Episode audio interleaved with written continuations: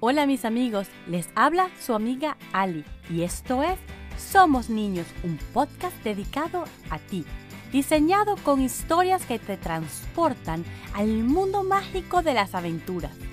Hoy te traigo una fábula que escribió un hombre llamado Esopo hace muchos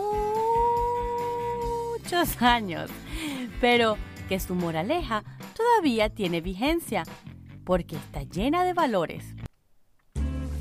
El águila de ala cortada y la zorra. Un día un hombre capturó un águila y le cortó sus hermosas alas sin ninguna razón justificable y la soltó en el corral con las gallinas.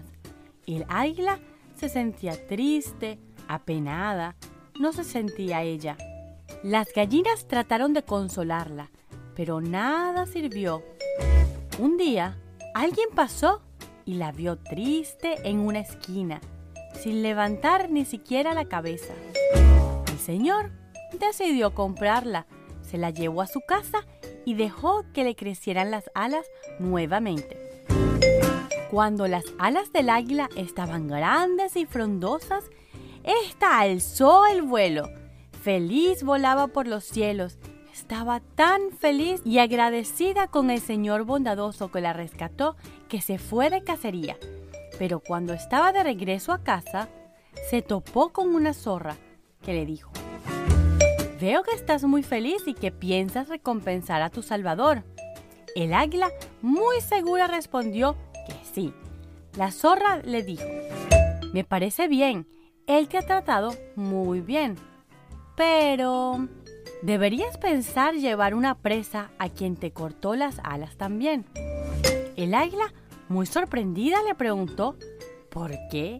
Si esa persona solo le había hecho mal. A lo que la zorra le contestó, no debemos responder mal con mal, debemos mostrar nuestra humildad y quizás esa bondad hará que esa persona aprenda y decida empezar a hacer el bien. Y con esta moraleja nos despedimos sin antes recordarles que me pueden contactar y recomendar esa curiosidad o esa leyenda que quieras escuchar o esa mm, historia que corre voz a voz en tu país que a todos nos gustaría escuchar. Comparte con nosotros a través de mi cuenta de Instagram Somos Ninos Podcast o a través de mi contacto que puedes encontrar en mi página web somosninospodcast.com.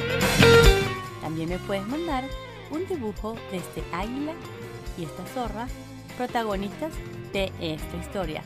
Y hasta el próximo episodio. Somos los niños y